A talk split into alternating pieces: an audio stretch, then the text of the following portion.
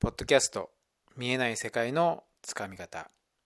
えーこんにちは吉田啓二です、えーこの番組では見えない世界というものを切り口とした成功法則について、えーお伝えをしております、えー今日も、えーテーマなんですけども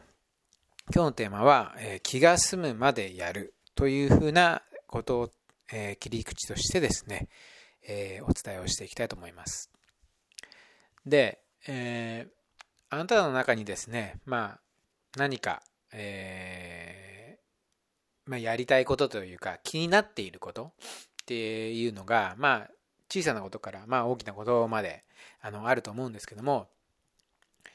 で、そういったものを、えー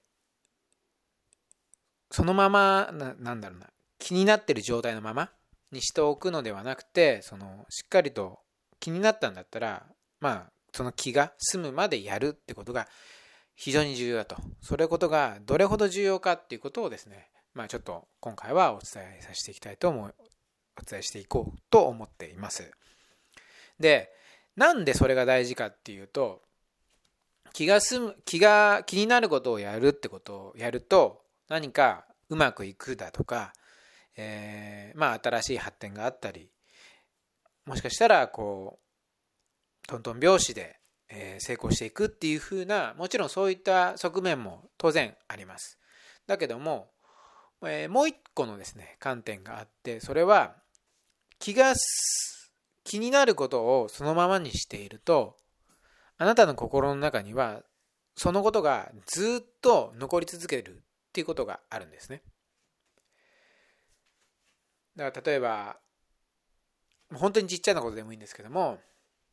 例えば近所に、えーまあ新しい、まあ、飲食店のお店ができましたと。でなんかちょっと行ってみたいな気になるなっていうふうなことがあるとそれをずっと思ってるわけですね。で、えー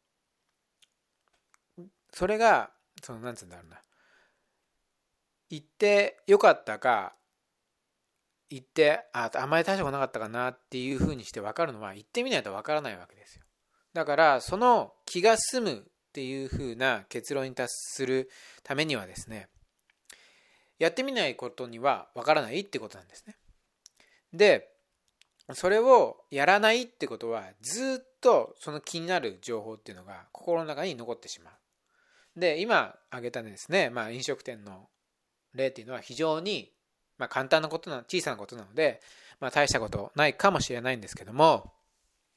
あの、まあ、そういったですねちっちゃな気になることとかって、まあ、かん日常生活見見渡してみると非常にたくさんあると思うんですよ。で非常にたくさんあるってことはどういうことかっていうとそれはあなたの心の中にそのたくさんの気になることが埋まってしまっているってことです。でこれをですね例えば、まあ、心の中って考える考えるのではなく部屋の中っていうふうに自分のですね部屋の中っていうふうな形で考えてみるとこれを例えばあのまあコップがあると。コップ使うのかな？使わないのかな？ちょっとわからないから置いておこう。っていうふうな形で例えばコップを残しておくと。でじゃあこの洋服この上着着るのかな着ないのかなちょっとよくわかんないから置いておこうっていうと置いておく。でそうやって中途半端なものがですねいっぱいたくさんあるとどういうことかっていうと部屋の中がまああのまあ汚れるというかそう占領されるっていうことですよね。で空間にはあの限度がありますのでで今コップみたコップだとか上着洋服っていうのであればまああの大したことはないかもしれないけども例えば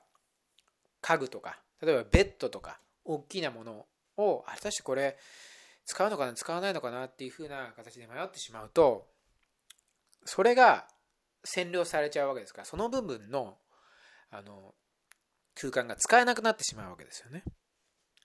で、まあ、今言った例えばですねいらないベッドをずっと置いておくってことは基本的にはないのかもしれないけどもですねまあこういった部分こういったことがですね心の世界にもいわあの同時に、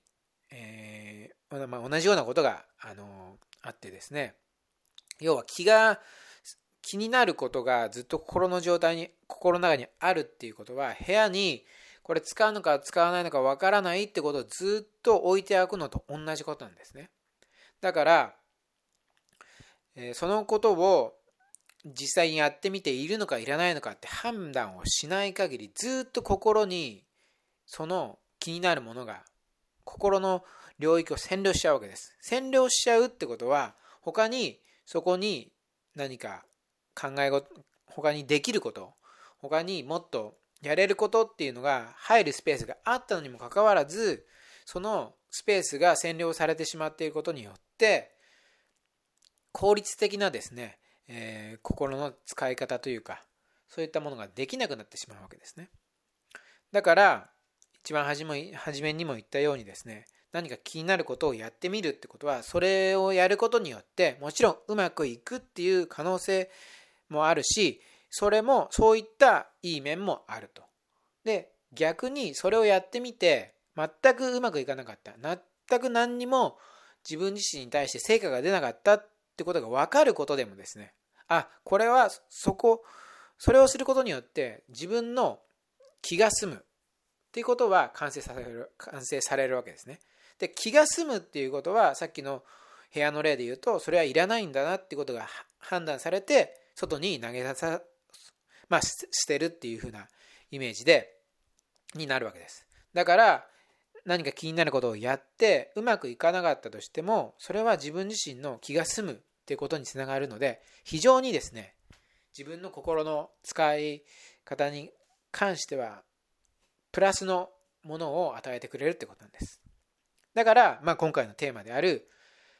まあ、やりたいこととか気になることがあったらとにかく気が済むまでやるってことが非常に重要なんです。でこの気が済むことをたくさんやっていくと自分の心の中というか自分の考える思考のスペースっていうのは非常にクリアになってきます。そしてクリアになってくるからこそ新しいものが入ってくるんです。